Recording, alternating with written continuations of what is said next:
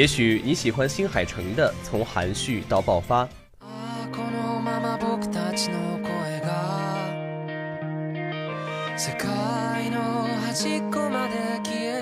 也许你会喜欢宫崎骏那充满哲理的语言。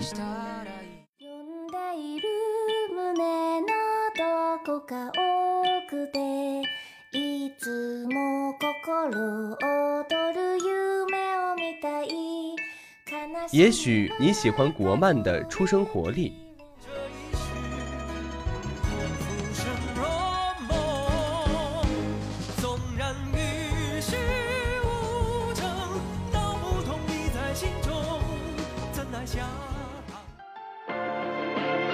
每一个动漫都有不同的世界观，不同的人生，让我们去感悟、去发现、体味不一样的生活。相信你和我一样，这里是动漫爱好者的天地，这里是动漫之城，欢迎进城。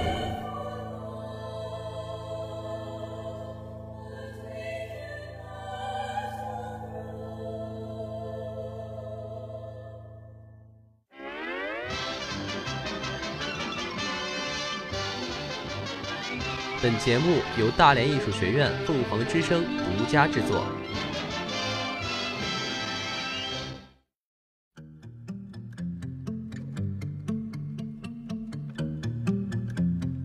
欢迎收听《动漫之城》，我是主播小然。今天呢是我们的第一期节目，在今后我将会为大家推出各式各样大家喜欢的动漫介绍。如果你是一个十足的漫迷的话，在这里可以发现你喜欢的动漫，这里各种番剧应有尽有。如果你对动漫抱有情怀的话，这里就是你满足情怀的归属地。每一部动漫都有故事，欢迎来到动漫博物馆。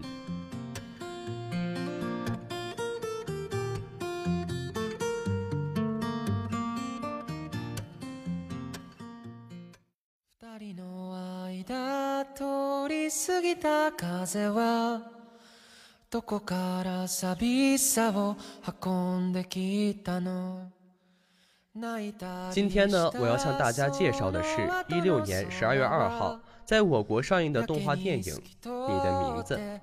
这部从初中就一直期待的电影，终于在一六年的时候上映了，以一个新视角出现在大家的眼前，交换身体，这也使我们大开眼界。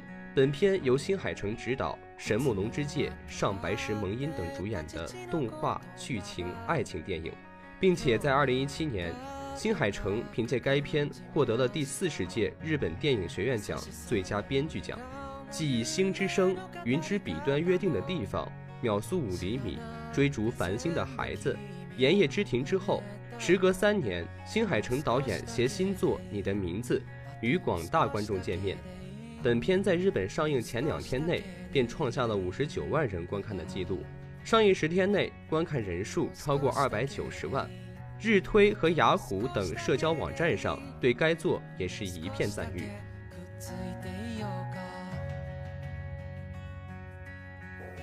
朝目が覚めるとなぜか泣いている。そういうことが時々ある。 見ていたはずの夢はいつも思い出せないただただ何かが消えてしまったという感覚だけが目覚めてからも長く残る清晨醒来的时候不知道自己为什么会哭时常会有这样的情况做过的梦总回想不起只是只是 一种有什么要消失的丧失感即使醒来后，也一直存在。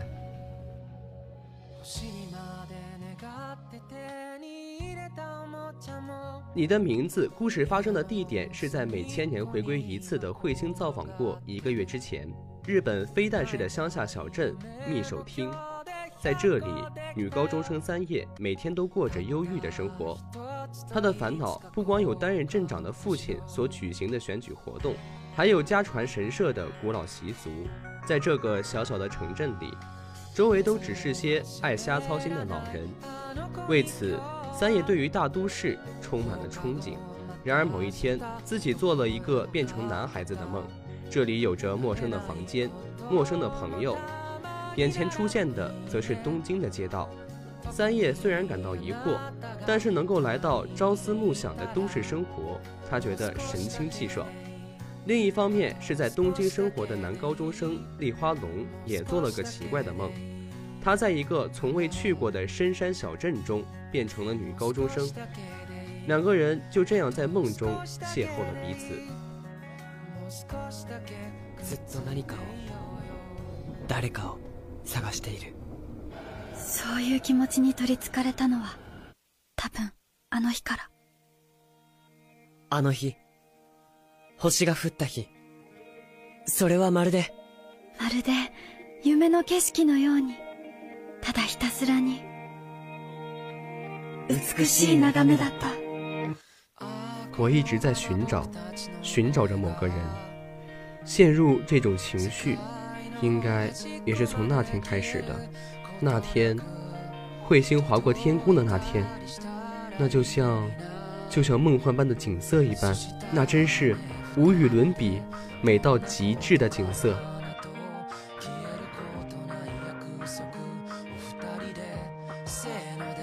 密守镇是一个保留着古老神社风俗的小镇，位于一个因千年前彗星坠落而形成的湖泊旁。女主人公三叶和妹妹四叶与奶奶生活在宫水神社，遵循着古老的神社活动，由少女制作口嚼酒用于供奉当地神明。但三叶心系大城市，希望赶紧高中毕业去往东京读大学。或许是日有所思，夜有所梦。他梦到自己真的变成了一个在东京生活的高中生，但是却是男生。这一点也没有阻碍三叶享受梦中的东京时光。可是时间久了，发现原来自己并不是在做梦，而是真的和东京男高中生龙交换了身体。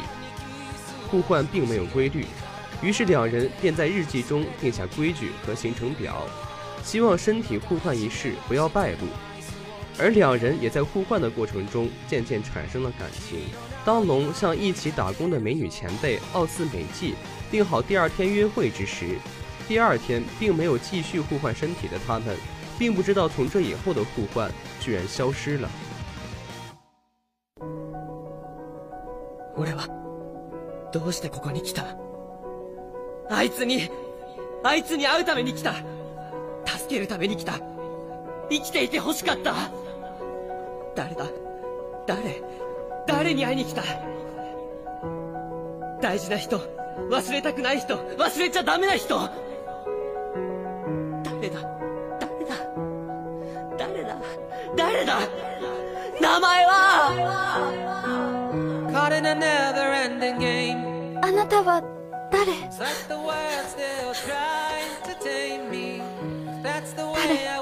誰？あの人は誰？大事な人忘れちゃダメな人忘れたくなかった人誰誰君は誰君の名前は重要的人，不想忘记的人，绝对不能忘的人。就算我不记得你的名字，我也会一直一直拼命的寻找你。 几个月后，龙打算通过手机联系三叶，但是发现号码并不能打通。于是他根据记忆找到了密守镇。然而，在这座小镇三年前因被彗星分裂的陨石砸中，而导致几乎全镇的人都遇难。这时，龙才发现和自己互换身体的三叶是三年前的三叶。于是，龙为了拯救三年前还没遇难的三叶和小镇，找到了密守镇山中神社最原始的供奉场所，喝下了经三叶之口而酿造的口嚼酒，结果成功发生了互换。伪三叶坚定地向友人名取早耶香吃屎河原克言，解释彗星分裂会导致小镇灭亡一事。两人虽然半信半疑，但也尽力相助。他们计划炸掉发电站，再通过截取镇上的广播，引导民众转移到不会被彗星砸中的校园里。可是这还需要镇长及三叶的父亲出面相助。韦三叶找到父亲解释因果，但被父亲看穿，他根本不是自己的女儿。韦三叶无奈，只能返回山中神社，希望趁黄昏之时能和三年后的韦龙互换回来。在山上，他们相遇并且互换成功了。为了避免事后两人忘掉彼此的名字，两人想将对方的名字写在手上。可当换到三叶给龙写上自己名字之时，黄昏之时已过，时间线又重新复原。龙的手上只留下一道痕迹，一边龙反复地念着三叶的名字，生怕忘记；另一边捏着写着字的手的三叶赶忙下山，嘴里也不停地念着龙的名字。但是记忆渐渐模糊，还是导致两人都忘记了对方的姓名。当三叶摊开手时，上面写的是“喜欢你”。三叶知道有一个人喜欢着自己，但现在自己应该去努力拯救陷入危机的小镇。原来在山顶，龙想将一直藏在心里的那句“我喜欢你”告诉三叶。其实三叶也一直喜欢着龙，在帮龙追求前辈的时候，约会当天在上学前的他莫名流下了泪水。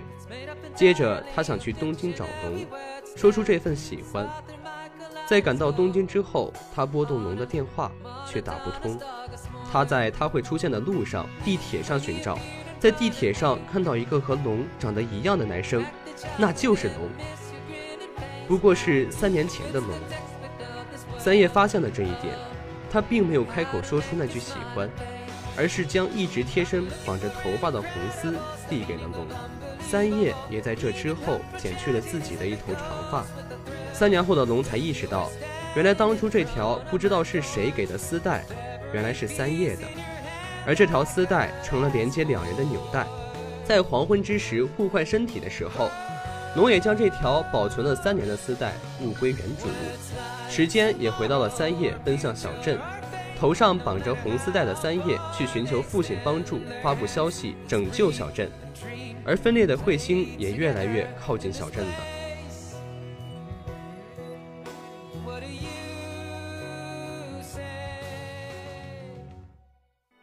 糸をつなげることも結び人をつなげることも結び時間が流れることも結び全部神様の力やわしらの作る組紐もせやから神様の技時間の流れそのもの表しとる。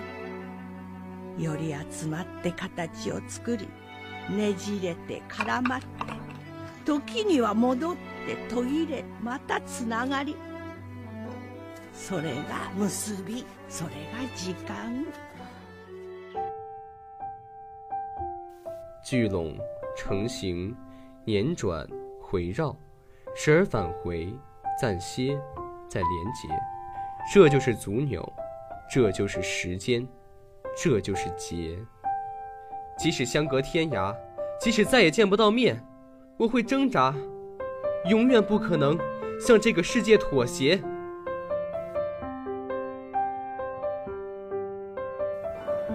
ずっと何かを探している。いつからかそんな気持ちに取りつかれている。 时间，我只是强烈的怀抱着想要和神明较劲的想法，连自己忘却了这件事，都马上忘却了。所以我在这样感情的奔流下，最后一次，大声的向夜空喊道：“你的名字是。”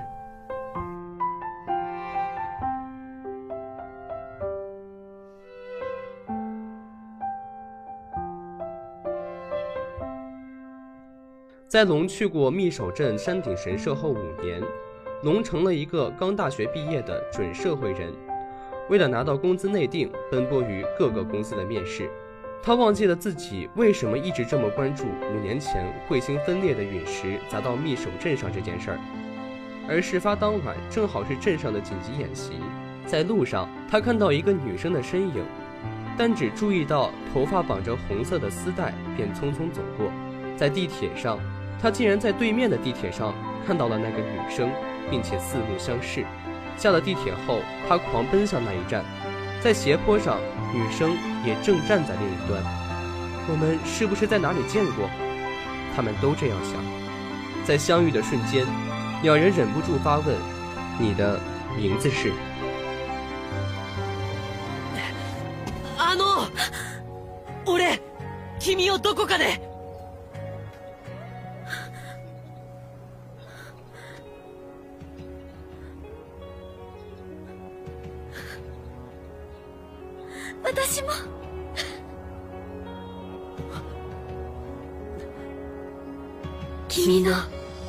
名前は？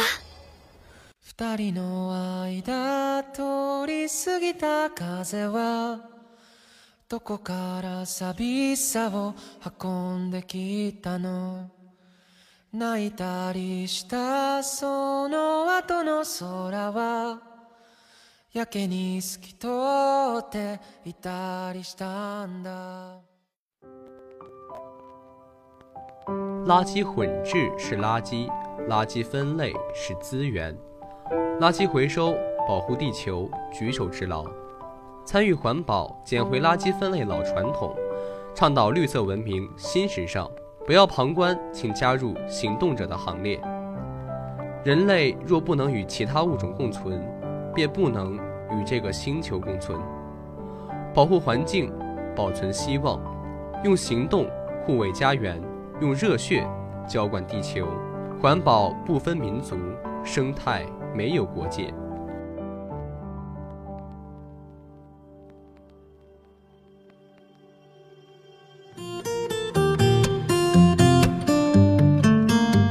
寻找曾经没有发现过的内在故事，感悟不一样的人生哲理。欢迎来到动漫回忆录。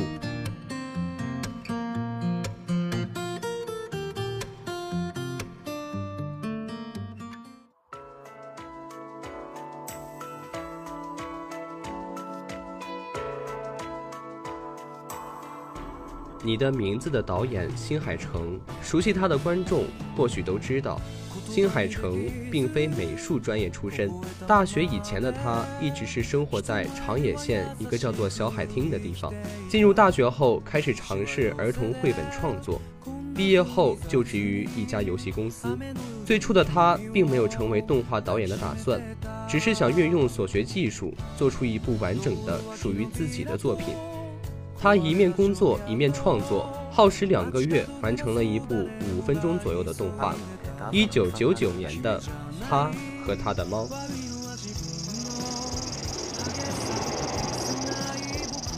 夏が来て僕にもガールフレンドができた子猫のミミがミミは小さくて可愛くて甘えるのがすごく上手ででも僕はやっぱり僕の彼女みたいな 这部作品对新海诚而言意义非凡，是他踏上动画制作的起点。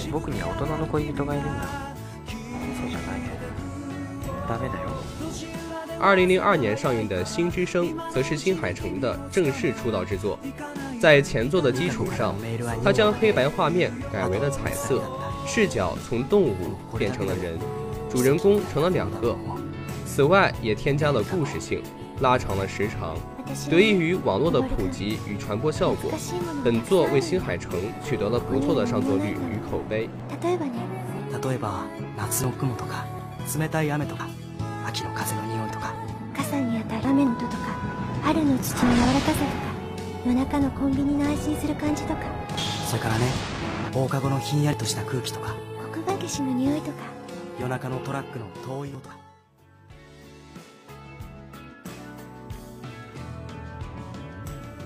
此后，他离开游戏公司，成立了自己的工作室。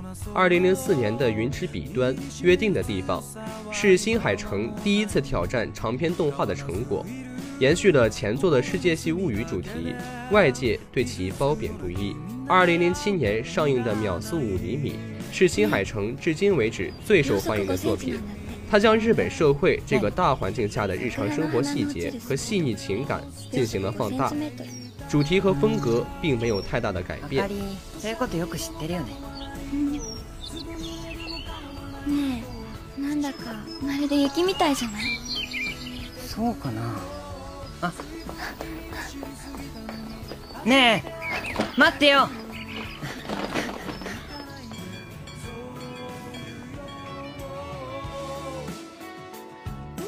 作品虽然获得了成功，但是考虑到海外观众的理解程度，新海诚决定改变叙述方式，做一部无关文化背景、适合所有人观看的电影。这就是2001年上映的《追逐繁星的孩子》。本片与前作设定略有不同，加入了对生死的讨论，意在强调逝者对生者的意义。这部作品展现了一个不同以往的新海诚，模糊了他自己的风格。到了2013年的《炎夜之庭》，前作中萦绕不去的世界系概念几乎消失，世界不再只有虚无的宇宙世界观，而是在空间上回归社会。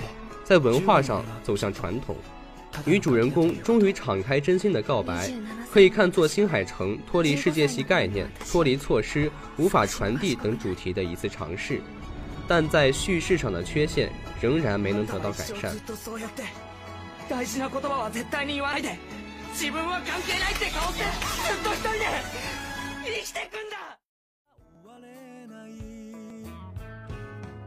新海诚很擅长画城市景观的空镜，从秒速五厘米到你的名字，地铁站拥挤的人群，交错行驶的电车，黄昏时分空空荡荡的街角，便利店里购买香烟的白领，这些看似与发展主线剧情毫无意义的空镜，一直是新海诚动画的标签。这不禁让我们发问。这些对城市生活细节专注的近乎偏执的空镜，究竟有什么意义？对于新海诚来说，东京的每处角落都仿佛充满不具名的魅力，值得他以痴迷的笔触一一还原。那么，新海诚的动画世界中，东京的魅力究竟是什么呢？你的名字的结尾，遗忘了一切的三叶与龙，在东京的大街小巷一次又一次的擦身而过。他们的心中充满震动，虽然仍然只是叫不出彼此名字的陌生人，却对彼此感到莫名的亲近。其实，这样城市空间中的擦身而过，在秒速五厘米中就已经上演了无数次。很明显，这是新海诚一直以来的执念。这样浪漫又忧愁的擦身而过，正是都市生活的特有现象。因为只有在人口密集的大都市中，人与人之间。才会不断在同一个空间中共处，却仍然无限疏离。也就是说，在现代都市产生之前，这世上的陌生人本可以永远陌生，毫无交集。然而，现代都市使陌生人这个概念变得十分怪异：陌生却总有交集，有交集却仍然陌生。新海诚对陌生人在城市空间中不断短暂邂逅的深切迷恋，并不孤独。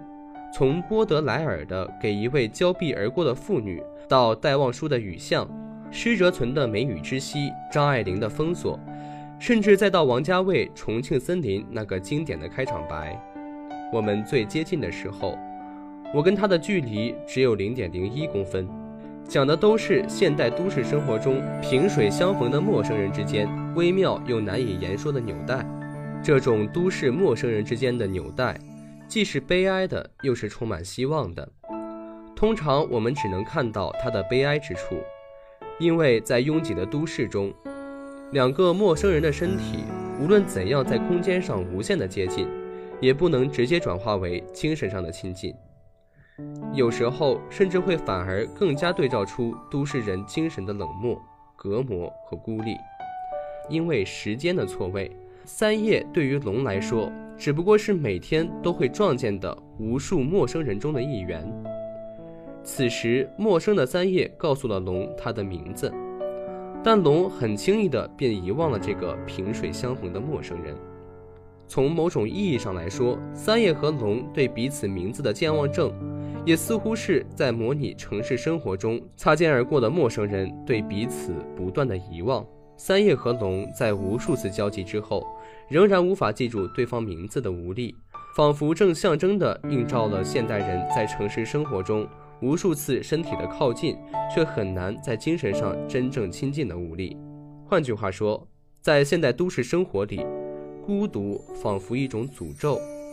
在你的名字里，正是这种孤独的诅咒，使三叶和龙用尽了全力，也无法记住对方的名字。也许。你的名字之所以能在日本收获如此惊人的成功，正是因为这部电影说，爱的神性可以超越死亡。这无疑直击了近年接连遭受核泄漏、地震等重大灾祸的日本大众在信仰上的迷茫。现实中的人并不能像你的名字中三叶和龙那样逆转时间，但总有人会像他们一样，在都市的街道上鼓起勇气叫住擦身而过的陌生人。当现代悲哀的疏离被勇气打破，爱终使孤独的后现代人得到了重生。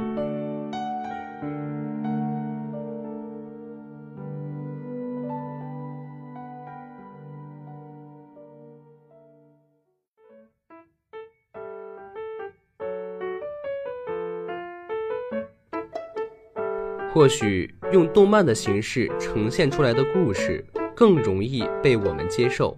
感谢您来到我们的城市，这些人生果实您可收好了。期待您的下次光临。感谢收听今天的动漫之城，在蜻蜓 FM 上搜索“大连艺术学院”可同步收听我们的节目。我是小然，我们下期再见。